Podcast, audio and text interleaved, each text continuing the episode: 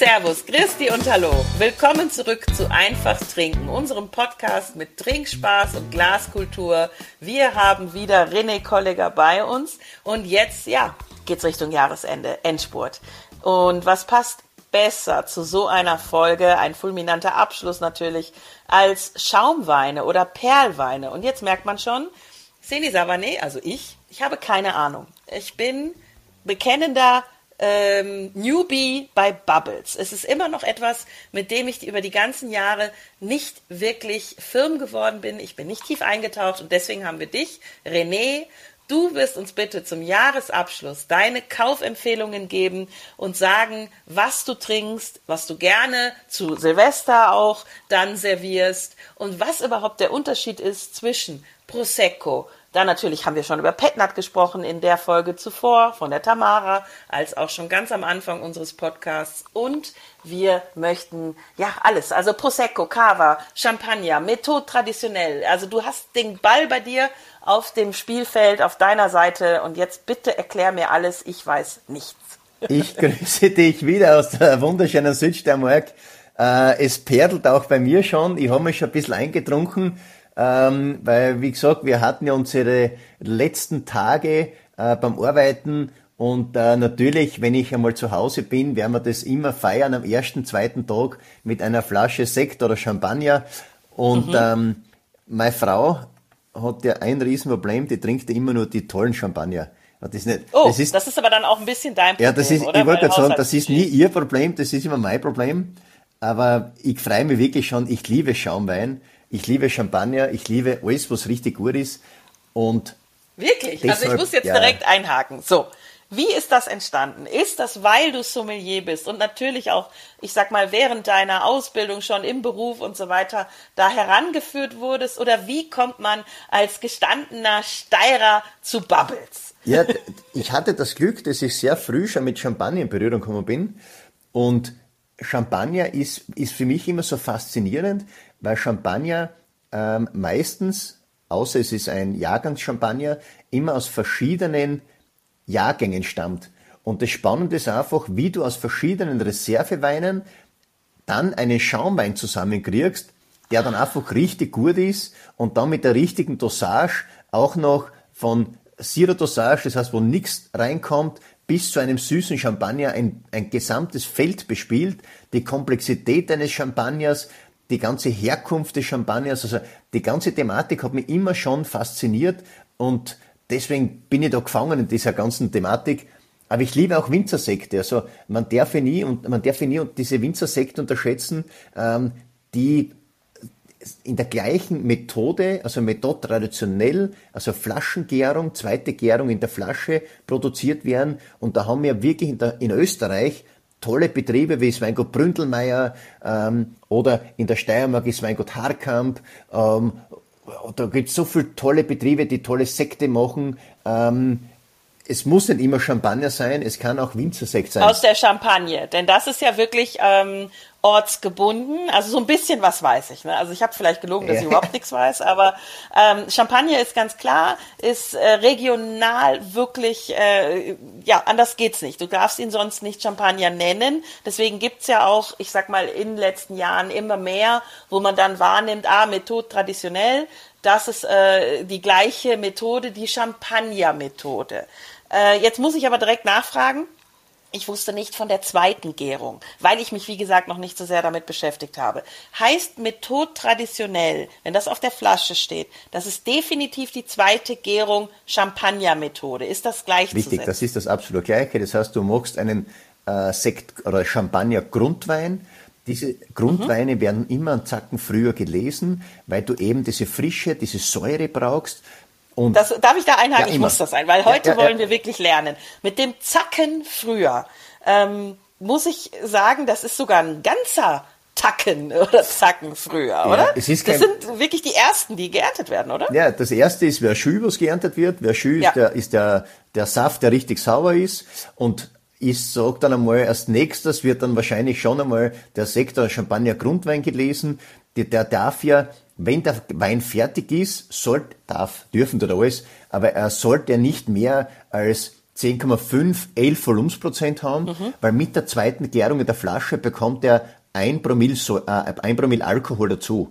Das heißt, wenn du einen Sekt Grundwein magst, den vergärst du dann, entweder spontan oder mit Reinzuchthäfen, dann lässt du den noch im Stahltank oder im Holzfass, wie auch immer du das Ganze dann magst, dann wirst du den trockenen Sekt Grundwein oder Champagner Grundwein in die Flasche geben, dazu kommt noch einmal Hefe und Zucker, dann kommt ein Kronenkorken rauf und dann beginnt die zweite Gärung in der Flasche. Und mit der zweiten Gärung entstehen auch die Bubbles. Ah! Richtig? Und dann kommt eben, wenn alles durchvergoren hat, dann kommt eben dieses Rütteln. Und dieses Rütteln ist ja nichts anderes, das ist ja kein, kein Rütteln, sondern ein, ein Drehen. Und mit dem Drehen ja, also nicht so wie wenn jemand dich morgens Na, aus dem also, Bett äh, schmeißen aufweckt, will und du hast Rütteln, ein bisschen ja. mehr getrunken. Ja, aber die Flaschen die werden, werden gedreht, gedreht, genau, und immer wieder hochgestellt. Und durch das Hochstellen mhm, geht eben ah. die Hefe runter. Und wenn die Hefe dann unten ist, im Flaschenhals, dann wird das Ganze degauchiert. Degauchieren ist gar nichts anderes. Es wird in Stickstoff gefroren und dieser Pfropfen wird dann rausgeschossen. Wahnsinn. Und durch das Rausschießen eben ist dann der Sekt oder Champagner klar und dann wird er aufgefüllt eben mit einer Dosage. Und dann wird eben eingestellt. Was ist das? Ich muss das die, fragen. Ja, eine Dosage kann Wein sein, damit dann ist er eben Brüt, also Natur. Ah, oder langsam, kann, jetzt ganz ja, ja, langsam. Ja, jetzt geht's los. Weil das sind ja dann die Sachen, die ich natürlich auch kaufe und trinke und ich glaube, da bin ich nicht die Einzige. Also es kann dann Wein hinzugegeben werden, der hat keine Bubbles. Genau. Und dann ist es ein Brut, hätte ich jetzt gesagt, dann, weißt du ja mit Spanien und so weiter. Ja, dann ist eben richtig, also 0 bis 3 Gramm Restzucker mhm. ist dann eben Zero, also 0 ist Zero, Zero-Dosage. Ja. Und Natur ist bis 3 Gramm Restzucker. Mhm. Und dann kommt eben das Thema Extra Brüt, ja. ist bis 6 Gramm, Brüt bis 15 Gramm. Oh. Und dann wird schon süß. Das heißt, Brüt oh. kann, ja. René, ich sitze hier, ja. es ist Wahnsinn. Ich habe gedacht, es ist umgekehrt. Na, na, na. Aber klar, ist, es ist nicht extra trocken. Ach, um Gottes Willen. Ja, okay, also gut. Extra, Deswegen hat das extra auch bisher Brüt, nicht so gut geklappt mit mir. Ja, ja, ja. extra Brüt ist bis sechs. Aber so wie das Thema Brüt, Brüt wird in der Champagne auch sehr, sehr gern ausgenutzt dass dann wirklich bis zu 15 Gramm äh, Restzucker drin sind. Das heißt, bei, bei Wölf Glucot zum Beispiel, beim, beim gelben Label, äh, das sind dann schon sehr gefällige Champagner, ähm, die können dann schon bis zu 15 Gramm Restzucker haben. Wobei das Thema 15 Gramm, ähm, es hört sich jetzt viel an. Natürlich ist der Champagner auch spürbar süßer, aber oft ist es, es ist auch bekömmlicher.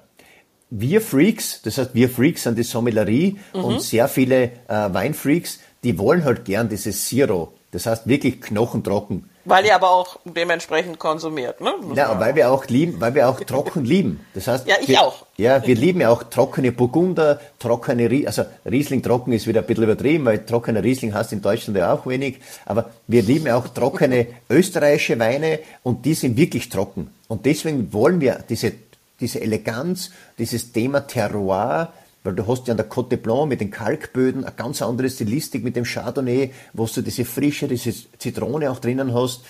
Und das wollen wir. Okay, dann muss ich jetzt aber mal fragen, ja, wie kriegt ihr das, wenn ihr nicht im französischsprachigen Raum unterwegs seid? Denn ich ähm, kann das nicht erkennen, weil ich eben Laie bin und ich zum Beispiel aber gerne auch Bründelmeier trinke. Den habe ich selber zu Hause, weil das habe ich mittlerweile verstanden. Das ist eben äh, die Champagner-Methode. Und wie würde ich das in anderen Ländern dann aber erkennen, wenn die vielleicht nicht mit Brut und Extrabrut äh, firmieren? Also ich bin ehrlich, es steht überall oben. Also auch Immer. bei, bei Bründelmeier steht extra Brut oder ich ist, die Flasche anschauen. Ja, also wenn du die Flasche bei der Hand hast. Ich also wenn ich extra Brut gekauft hätte, wäre es ja wieder für mich der falsche. Okay. Na warum? Dann ist er trocken, dann ist er fast trocken. Ah, extra, ah, okay. extra Brüt ist ja fantastisch. Das hat nur bis zu 6 Gramm Restzucker. Ja, okay. Das heißt, da wirst du diese, diese Süße fast gar nicht spüren. Aber auf was ich eigentlich raus wollte, dass ich inzwischen auch wieder gerne Champagner trinke, die auch Brüt sind. Das mhm. heißt, die auch ein bisschen ähm, so, nicht Süße haben, aber ein bisschen was Molliges drinnen haben, dieses sanftere sind. Und Champagner ist ja nicht immer nur ein Aperitif, Und das ist das Gleiche mit allen Schaumweinen, die im hochwertigen äh, Segment sind. Ja. Ob das jetzt Cava ist oder ob das ähm, auch hochwertige ich, ich sage jetzt, ich bin nur Halbitaliener. Prosecchi, Prosecchi. Ist Prosecchi die Mehrzahl, dann wird es Ja. so sein. Oder hochwertige Prosecchi. Ähm, das können auch tolle Speisenbegleiter sein.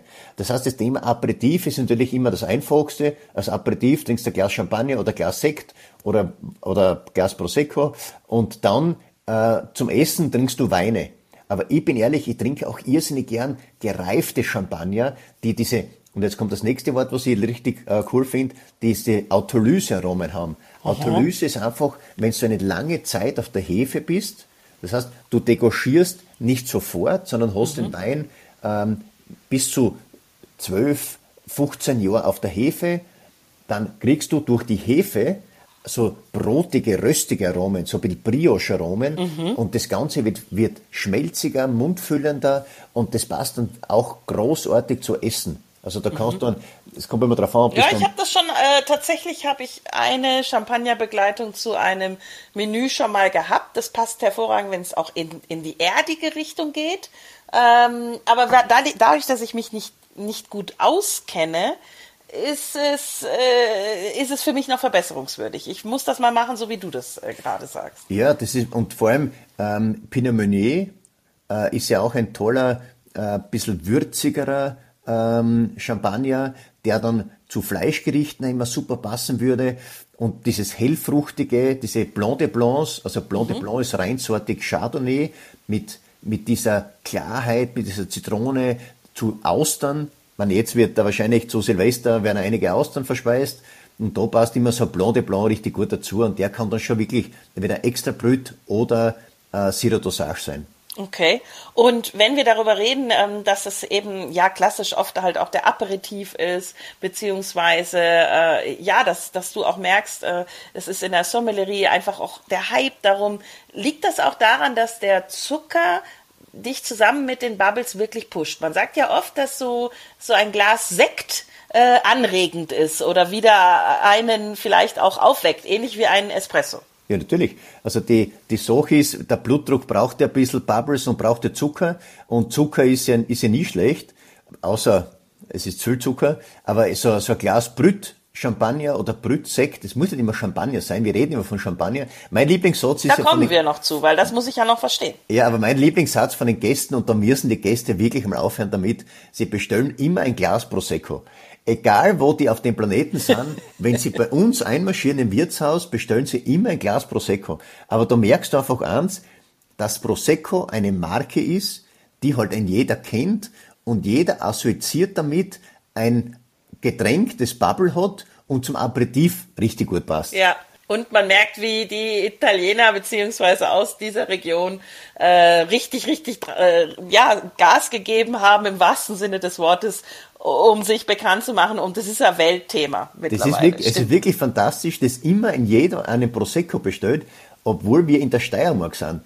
Passt ja, ist ja alles okay. Inzwischen weiß sie eh schon, dass sie äh, einfach ein Glas Sekt haben wollen. Aber, genau das ist es. Deswegen machen wir diese Folge, weil wir nicht wissen, was wir sagen sollen. Weil wir nicht wissen, wenn wir das eine sagen, ist das dann die äh, Flaschengärung, ist das die äh, traditionelle Methode oder ist das mit, äh, mit Kohlensäure im Nachhinein versetzt und so weiter. Und irgendwie hat sich vielleicht der eine oder andere überlegt, sagt er dann Prosecco. Ich komme natürlich aus dem deutschsprachigen Raum und ich sag tatsächlich manchmal Sekt, aber was das jetzt ist, das wirst du mir bitte erklären. Ist das alles drei oder was kann das sein? Wann kommt die Kohlensäure rein? Wie? Ähm, bitte, Bühne frei. Ja, also das Thema, äh, machen wir das Thema Prosecco zuerst einmal. Ja. Und das Thema Prosecco ist ja auch ein herkunftsbezogener Schaumwein. Genau, Region Treviso, wer das mal auf der Karte nachschauen möchte. Ja, richtig. Sehr schön da, auch geschichtlich schön. Gibt's viel zu gucken. Ist nicht weit weg von Venedig. Richtig. Also für jeden, der, der nach Italien fährt, nach Venedig fährt, das zahlt sich wirklich aus. Äh, eine Rebsorte, also Prosecco ist ja auch keine Rebsorte. Viele glauben dass Prosecco eine Rebsorte ist. Die Rebsorte heißt Glera oder Clera mit Mhm. Gustav geschrieben. Und aus dieser Rebsorte wird eben ähm, dieser Prosecco gemacht. Der kommt eben aus den Herkünften Conegliano, Valdobbiadene und Asolo. Und die haben eben dieses DOCG, was wir schon mal besprochen haben, diese geschützte Herkunft für eben den Prosecco. Und im Prosecco gibt es dann auch verschiedene äh, Methoden, wie man das herstellt. Es Aha. gibt einige, die ähm, einen Frizzante draus machen, einen Perlwein oder einen Spumante, einen Schaumwein. Das heißt, da wird einfach in einen Tank Kohlensäure reingegeben. Das sind dann diese blauen Flaschen, die auf der Tankstelle, ich glaube, äh, 2,50 Euro kosten. Das bitte nie trinken. Also das ist einfach versetzt. Sagt man dann versetzt? Ja, oder, das oder? kann man, ist richtig. Das ist mit, mit Kohlensäure versetzt. Da kann man, also wenn einer sich da aufregt, dass er Kopfweh kriegt, dann bitte selber schuld, weil da, da muss Kopfweh kriegen von dem ganzen Produkt. Aber ist auch schwierig für uns Konsumenten, dass der trotzdem so heißt, dass der trotzdem Prosecco so, also. Ja schon, aber er kostet ja. 2,50 Euro und kommt von der Tankstelle. Ja also, gut, da weiß Das also ist wieder, das ist eine andere Liga. da, das ist eine andere Liga und, aber trotzdem, es gibt tolle, ähm, tolle Prosecchia, die auch und da machen sie einige äh, Gedanken, das Ganze auch in der Flasche vergehren und also es gibt schon tolle und das, und das ist ja oft auch ein bisschen das, das Problem am Thema Prosecco, dass sehr viel Mist am Markt ist. Das ist genau der 1,50 Euro, äh, 4 Euro Mist, wo eben mieses Traumaterial reinkommt, das eben mit Kohlensäure versetzt wird und das eben den Weltmarkt leider auch ein bisschen beherrscht. Und diese ganz tollen, und deswegen, immer wenn man sagt, ich habe einen tollen Prosecco, ähm, rümpfen die meisten mit der Nase und sagen, hm, das mag ich nicht. Ja, weil sie von dem anderen Kopfschmerzen gekriegt weil sie, haben schon. Richtig, weil sie vom anderen leider schon alle Zustände gekriegt haben. Was aber, was aber auch okay ist. Ja, und dann kommst du aber mit den Besonderen, die du natürlich als Sommelier kennst. Wie erkenne ich die? Ja, Auf Italienisch, was steht da drauf? Steht da auch extra Brut drauf? Ich glaube, wenn man die Herkünfte, wenn man das DOCG schon einmal hernimmt mhm. und es steht schon einmal oben ähm, Herkunft Valdobiadene, mhm. dann, dann hat es schon einmal einen Sinn. Ja, also ich glaube, mit dem Thema Herkunft blöd gesagt, auch mit dem Thema Preis kann ja. man, glaube ich, schon ein bisschen das Ganze einordnen, äh, ob das Sinn macht oder keinen Sinn macht. Ja, also unter 10 sollte es schon mal nicht sein. Ja, es ist, wobei, ich, ich sage immer denselben Satz, der eigentlich jetzt schon wieder widerspricht. Preis ist immer nicht, ist nicht alles. Aber trotzdem, ich glaube. Wenn du gar keine Ahnung hast. Wenn du keine Ahnung hast, schaust du mal auf den Preis und, und ich glaube schon, dass das Thema Preis gar nicht so blöd ist, vor allem wenn es ums Thema Prosecco geht. Aber was haben die, darf ich kurz fragen, was ja. haben die Weine denn alle gemeinsam? Gibt es im deutschsprachigen einen Begriff, der die alle umfasst? Und ist das dann Sekt? Oder ist das Schaumwein oder Perlwein? Ja, das kommt immer auf die Herstellungsmethode an. Also Frizzante bleibt immer Frizzante und das sind dann immer im Tankgärverfahren. Sekt wird ja jetzt auch mit, ähm, mit, mit Methode traditionell gemacht, das heißt mhm. zweite Gärung in der Flasche. Ja. Es gibt natürlich auch Sekte, wie wahrscheinlich Rotkäppchensekt, der ja einer der meistverkauftesten in Deutschland ist, der, ich lüge jetzt, weil das muss ich selber nachschauen, äh, ich glaube, das wird im, im Tankgärverfahren gemacht, das heißt, da wird im Tank Kohlensäure zugesetzt. Trotzdem, ich würde mal auf den Preis schauen. Mhm wenn ich einen Winzersekt kaufe, da steht ja nicht immer Winzersekt drauf, gell? Also, ja, aber beim, wenn, wenn ein Winzer Bründelmeier hast, dann weiß ich, dass der, das ist ein Winzersekt. Dass es ein Winzer ist, ist und dass der einen Sekt gemacht hat. Genau ja. so ist. Also ich, man kann das, glaube ich, schon einmal äh, so kombinieren, dass wenn ich einen Winzer habe, der einen Sekt macht, dass es ein Winzersekt ist. Und wenn ein Winzer einen Frisante macht, dann, das habe ich nämlich tatsächlich. Da steht, da steht Frisante oben. Dann steht Frisante also, oben, dann weiß ich, das ist halt hinterher mit, dem, mit der Kohlensäure versetzt, und, nicht und mit Frizzante, Genau, richtig. Und, und Frizzante ist, und es steht ja bei den meisten dann hier oben Methode traditionell, und Methode traditionell ist eben zweite Gärung in der Flasche. Okay. Und Frizzante bleibt immer dasselbe, das ist immer das gleiche, das ist eben der, wo die Kohlensäure versetzt okay, wird. Okay, nochmal, jetzt zum Zusammenfassen, was wir bisher hatten. Champagner ist immer Methode traditionell, immer Flaschengärung, zweite Gärung auch. Jawohl. Sekt kann beides sein. Richtig. Frisante kann nie das erste sein, kann immer nur die äh, zugesetzten Bubbles sein. Richtig. Prosecco kann auch beides sein. Kann auch alles sein. Genau. Wie Sekt. Okay. Wie Sekt. Dann gehen wir nach Spanien. Ole, du weißt ja, dass ich da äh, schon häufiger äh, war und dass ich natürlich Cava sehr gerne und auch schon etwas häufiger getrunken habe. Und da habe ich schon beides gesehen, das weiß Richtig. ich. Aber da kannst du mir vielleicht auch noch sagen, weil da gibt es dann natürlich noch das Thema Seco. Mhm und so weiter. Also die schreiben das dann halt wirklich drauf, ob trocken oder nicht. Äh, aber Seco ist nicht mehr für mich Seco, so wie es früher Seco war, sondern jetzt reicht mir Seco nicht mehr. Ja, also nur, nur kurz extra dry. Extra dry. Dass ja. man eben die Rebsorten einmal gehört hat. Äh, die Rebsorten heißen eben äh, Parelada, Xarelo und Macabeo. Für alle Spanier, falls es falsch ausgesprochen ist, es tut mir leid. Ähm, Chardonnay ist inzwischen auch schon zugelassen. In Spanien. In Spanien und auch Pinot Noir. Das heißt, die, die wollen dann schon ein bisschen auch äh, in, mit der Thematik Champagner mitspielen, weil auch Chardonnay, Pinot Noir und Pinot Meunier sind ja zugelassen in der Champagne und noch andere Rebsorten. Und dann eben die Rebsorten aus Spanien sind dann eben Monastrell und Garnacha Tinta. Mhm. Das sind eben die Rebsorten, die zugelassen sind für Rote. Und du wolltest jetzt wissen, ähm, ja, Kava im Grunde genommen, wir haben ja gesagt, was gibt's bei allen? Also wir müssen halt einfach wirklich auch als Konsument aufpassen. Bei Sekt gibt's beides, bei Prosecco gibt es beides und bei Kava offensichtlich auch. Genau.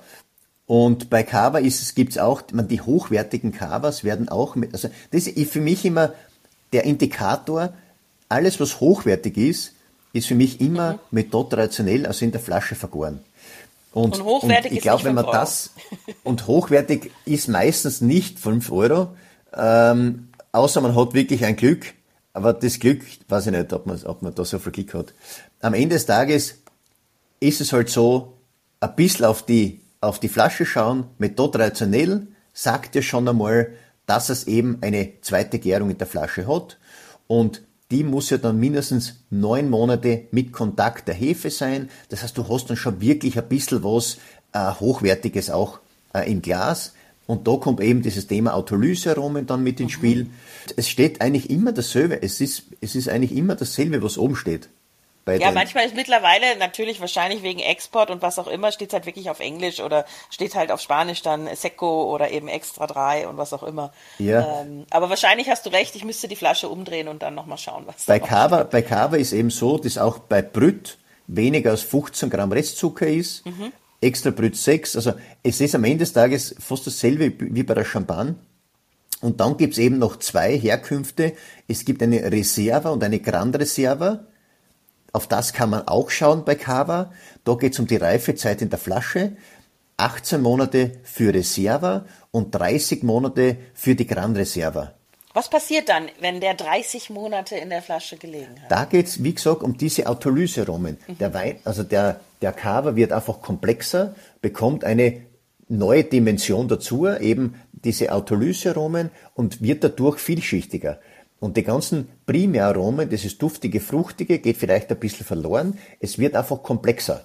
Und je länger der Sekt, Champagner oder Cava, wie auch immer, dann eben mit der zweiten äh, Gärung dann in der Flasche ist, desto komplexer wird eben der ganze, äh, das ganze Getränk. Ah, okay.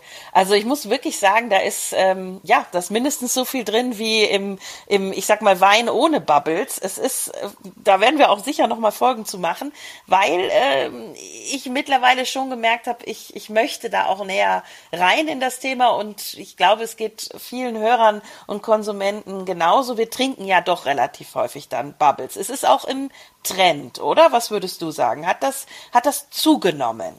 Ich finde sowieso, also Schaumwein ähm, ist immer im Trend. Das Thema, nicht, aber nicht im Aperitivbereich, sondern einfach. Also immer, ich sag's dir ganz ehrlich, du kannst dir das ja, ja. vorstellen. In, in Tirol äh, auch äh, abends und mal auf der Hütte und eigentlich immer. Ne? Ja, natürlich. Also das ist immer die Grundaussage, Champagner geht ja immer. Und egal in welcher Tageszeit es ist, ob früh am Morgen oder spät am Abend, du wirst ja immer erfrischt werden. Und mich erfrischen einfach Bubbles, dieses Blubbeln, diese, diese Leichtigkeit, diese tolle, und jetzt kommt das nächste, mir schmeckt der Sekt oder Champagner immer erst dann fast richtig gut, wenn die Bubbles weg sind. Das heißt, wenn das, wenn das eine gewisse Reife hat und es wird wieder ein bisschen mehr zu Wein, dann berührt mich das noch viel mehr. Aber wie gesagt, sprudeliger Champagner in der Früh, reifer Champagner am Abend, Hauptsache, es ist Sekt oder Champagner oder Cava und das immer im, hoch, im hochwertigen Segment. Ja, weil alle, die vielleicht wie ich schlechte Erfahrungen gemacht haben, das liegt dann tatsächlich an dem etwas günstigeren. Und wann wurde ich bekehrt? Das muss ich jetzt nochmal sagen, weil das wirklich ein Aha-Moment in meinem Leben war. Ich habe einmal bei eben so einer wundervollen, ich sag mal Abend, Nacht äh, in den Bergen auf einmal ein Glas Dom Perignon Rosé vor mir gehabt. Und ich, ich, hab, ich muss wirklich zugeben, ich oute mich jetzt hier als absoluter Banause. Ich habe mir bisher daraus nichts gemacht. Das war natürlich gut, auch fürs Budget, gebe ich zu. Ähm, ich, ich, ich war einfach nicht bei Bubbles. Nicht so stark. Äh, und dann kommt dieser Dom Perignon Rosé und ich bin natürlich dankbar und ich freue mich und mh, ja und schön und danke. Und dann trinke ich den und ich dachte, ach herrje das ist so, als ich bin wirklich angefixt worden. Es war der Moment, in dem es bei mir Klick gemacht hat, der Schalter wurde umgelegt, ich habe gemerkt, was für ein fantastisches Getränk. Ich hätte bestimmt zehn Minuten vorher noch gesagt, na, brauche ich nicht, na, vielen Dank, ähm, mache ich mir nicht so viel draus, ist ja so viel wert, ähm, ob ich das wertschätzen kann und so weiter. Und dann bin ich schier ausgeflippt. Es war Wahnsinn im Mund und ja, ich werde mir irgendwann äh, zu Silvester, da sind wir wieder beim Thema, gibt es den Dom Perignon Rosé. Das ist eine echte Anschaffung, ist eine kleine Anlage. Ich weiß nicht, wie du zu ihm stehst, aber zumindest ist es der Moment gewesen, den ich gebraucht habe, um zu verstehen, da gibt es noch ganz andere Sachen.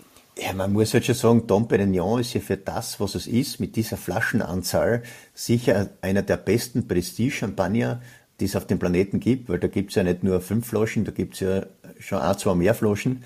Und Tom Perignon liefert auch jedes Jahr eine unglaubliche Qualität. Und das sind ja äh, immer nur Jahrgangschampagner. Also die machen nicht ist, die verschiedenen Jahrgänge, gell? Nein, die, das sind nur Jahrgangschampagner, genau. Und das ist halt schon, das ist schon richtig, richtig gut, was die machen.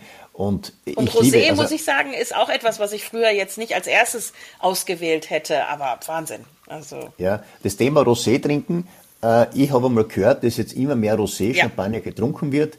Ich bin ehrlich, ich trinke beides gern, mhm. egal ob äh, weißen oder Rosé oder Blanc de Blanc oder Blanc de Noir, wie auch immer. Ähm, ich trinke das, ich trinke Rosé-Champagner fast lieber zum Essen dazu und eben weiße Champagner ähm, liebe ich als Aperitif oder für immer. Also eigentlich Champagner, das ist oder oder Sekt. Man darf nicht immer nur Champagner trinken, man muss auch tolle Sekte trinken das kannst du wirklich einfach immer trinken. Und ich muss jetzt nur eines nur ganz kurz erwähnen, weil du gesagt hast, wie können sich äh, unsere äh, Zuhörer da am besten das Ganze nachvollziehen an Qualität. Ich erzähle jetzt nur ganz kurz, weil wir haben ja viele österreichische Hörer, wenn sie einen Sekt kaufen. Wir haben ja unsere tolle Sektpyramide und die ist nicht unwichtig. Und wenn man das einmal gehört hat vielleicht, dann kann man auch Qualitäten einschätzen. Und es gibt eben ein dreistufiges System in Österreich. Da gibt es eben den Sekt Austria. Das ist der, der, der Sekt aus Österreich. Das ist, wenn man so will, die untere Stufe der Pyramide. Da ist neun Monate auf der Hefe bei Flaschengärung und mindestens sechs Monate bei Tankgärung. Das heißt, man hat schon einmal einen, einen Sektgrundwein, der aus einem Bundesland kommt. Das heißt, der muss schon einmal eine gewisse Herkunft haben. Das heißt, mhm. Burgenland, dann eben neun Monate Flaschengärung oder sechs Monate Tankgärung. Die nächst höhere Stufe wäre Sekt Austria Reserve. Mhm. Das ist traditionelle Flaschengärung ausschließlich, mindestens 18 Monate. Und die größte Qualität, wenn man so will, ist die große Reserve. Auch wieder ausschließlich Flaschengärung und das Ganze für 36 Monate. Und das ist dann schon aus einer einzigen Gemeinde. Das ja. heißt, da hat man schon die kleinste Herkunft der Trauben plus traditionelle Flaschengärung plus die längste, den längsten Hefekontakt. Das heißt, das ist dann schon das Wertigste, wenn man so will. Und das kann man dann auch mit Deutschland vergleichen, weil Deutschland. Und das steht auch auf den Flaschen. Also. Da steht auch, das muss auf den Flaschen drum stehen, genau. Also wenn man eine große Reserve kauft, dann kauft man schon was Hochwertiges, aber auch bei Sekt Austria. Das heißt jetzt nicht, dass das ein Mist ist, das ist einfach nur ein einfacheres Produkt, das eben, da muss man da nicht lesen, ob das Tankgärung ist, das wären die sechs Monate oder eben Flaschengärung, das wären die neun Monate. Mhm. Ja, aber super Tipp. Also wirklich, wirklich super. Aber Tipp. das ist, das ist nie unwichtig, weil ich verstehe oft, wenn man dann vor einer Flasche steht und keine Ahnung hat. Ähm, aber ich glaube, wenn man die drei Wörter schon mal gehört hat, groß ist immer das Beste, Die Reserve ist das zweitbeste, wenn man so will. Und der Sekt aus Österreich, das wäre eben die, die größte Herkunft. Das wäre dann eben der, der einfachere Sekt. Mhm. Aber immer noch gut im Vergleich zu was wir vorhin gehört haben. Nicht nur gut, sondern fantastisch für das, was man kriegt, wenn man um eine blaue Flasche für 1,50 Euro an der Tankstelle kauft. So, jetzt sind wir wieder in Italien und da muss ich noch einen Namen mal reinschmeißen. Und zwar habe ich letztens so eine Aufzählung eben von Schaumweinen gehört und dann wurde auf einmal Franciacorta gesagt. Oh, ich liebe Franciacorta. Und jetzt sagst du, du liebst Franciacorta. Ist das ein Scha ist das eine Marke, eine Region? Was ist das? Ich muss sagen, bis dieses Jahr, bis zu diesem Jahr habe ich das nie gehört und jetzt dieses Jahr habe ich schon vier, fünf Mal gehört. Eben ja. auch in der Reihe mit den anderen großen Namen. Jetzt klär mich bitte auf. Ich habe ihn auch getrunken als Aperitif, aber ich hätte dir nicht sagen können, ist es jetzt der, der Wein, äh, die Region oder was ist es? Ja, die, Fran die, die Francia, also ich sage jetzt mal den Artikel die, die Franciacorta ist eine Weinbauregion in der Lombardei. Ah. Und ähm, die machen tolle, mit auch mit den Kalkböden, mit, mit einer fantastischen äh, Herkunft an, an Böden, ähm, mit dort traditionell Schaumweine.